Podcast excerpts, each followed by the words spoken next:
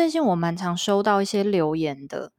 都是会留说美姬美姬，可不可以让某某星座的男生喜欢我，或者是美姬美姬，我希望某某星座的女生她可以对我再好一点，或者是有没有方法追到他们？当然，在我讲了这么多星座影片之后，很多人当然会觉得说，好像我对星座非常的熟悉。但是我对于星座熟悉，也是针对我自己在日常生活中各种的观察啦。我很爱观察，然后很喜欢去问人家说：“诶，你是什么样的星座的啊？”当我发现说，这样星座的人大概在碰到什么样的事情的时候，都会有同样性质的反应。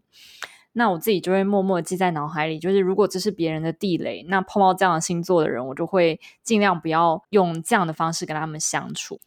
其实我每次在收到这样的讯息的时候，我当下都是脑袋一片空白，不知道该怎么样回复才好。我相信很多问我问题的人，一定都是在 Google 上面已经搜寻了金牛座跟摩羯座合不合，或者是如何让金牛座的男生喜欢我，或金牛座的男生喜欢一个人表现。这应该都是你们平常会打的关键字，对吧？这个呢，我在我自己学生时期的时候就已经经历过了。然后我对于这件事情呢，我也是给予高度的认可。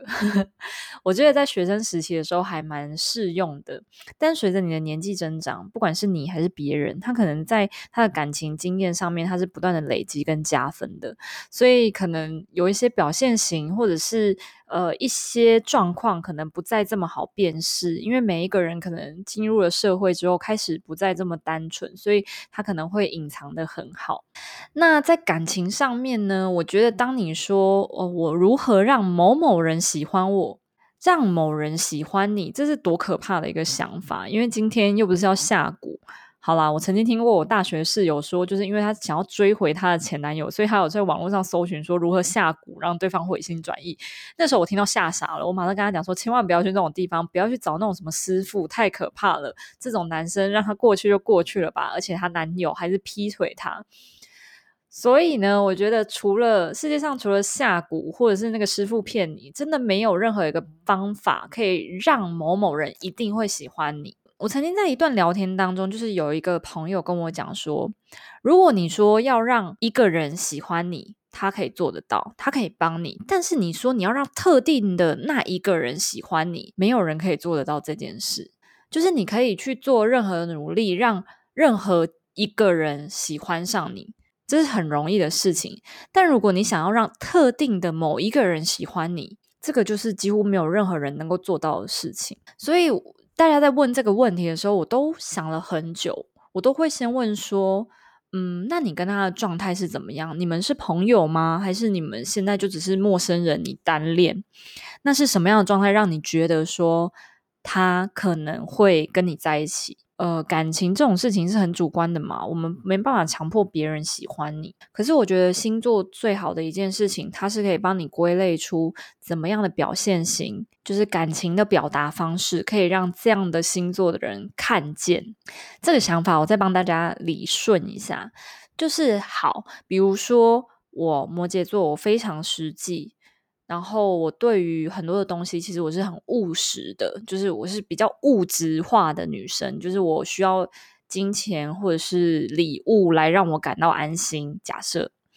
那今天有个男生呢，他非常非常的会甜言蜜语，然后他想要追求我，于是他每天无时无刻呢都会跟我讲说啊，我很喜欢你啊，你好漂亮啊，然后出门的时候都会带一束花给我。这种你觉得有可能打中我的心吗？因为他表现的方式就不是我会接受到善意，或者是接受到这个男生喜欢我的方式嘛。纵使他表现一百次，我还是会觉得说，哦，好没感觉哦。但是当你做对一件事情的时候，你可能今天就是每天接送我上班，或者是你可能每天都会帮我准备一份早餐，或者是在特定的日子邀请我到一家比较好的餐厅吃饭，然后请客。虽然听起来很物质，对不对？但也许我就喜欢这样的方式啊，因为这样是最让我感受到，哦天哪，原来跟你在一起是可以想见的，呃，我可以过上这样的生活，或者是呃，跟你在一起的愉快，是你表达的方式都是我喜欢的，所以我才说星座其实就是一个工具，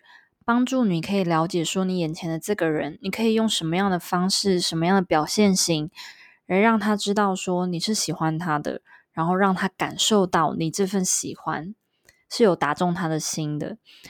这其实就像是 Facebook 或者 IG 上面的投放广告一样，就是它是不是你的受众？那你受众明不明确？那你下的这些关键字呢，都要跟这些受众有关。那如果你掌握了这样的技巧，去使用星座这样的工具的话，一定对你在追求人的上面非常非常的有效。那我觉得啊，就算呢，这个世界上有跟你非常适合的星座的人，但有可能在价值观上面还是有很大的差异，或者是在家庭观、金钱观等等的。等到你越长越大，你要考虑的就不只是这些了，不只是星座，不只是他的外表，你可能要考虑的面向就多了很多。其实我交过很多任的男朋友，都主要是跟我在价值观上面是不契合的，所以才没有走到最后嘛。那我有遇过的就是金钱观不一致，人生目标不一致，宗教信仰不一致，还有对于感情的这种关系的忠诚度不一致。我遇过很多不一致的人。然后我深深的觉得，就是谈一段感情，除了是你被他的外在条件所吸引以外，被他的一些平常日常生活上对你来说有魅力的事情吸引以外，你要考虑的是，跟这个人在一起之后，你是否可以得到养分，可以跟他一起往同一个目标前进。然后一定要在日常生活相处当中去观察对方的价值观跟你的价值观，这都是蛮重要的。我觉得一段感情虽然不一定要得到，就是你不一定要得道成仙，也不一定要嫁给他，但是你一定要学习到在下一段感情当中，你应该去寻找怎么样的对象，怎么样的就是你的受众呢，要越来越明确，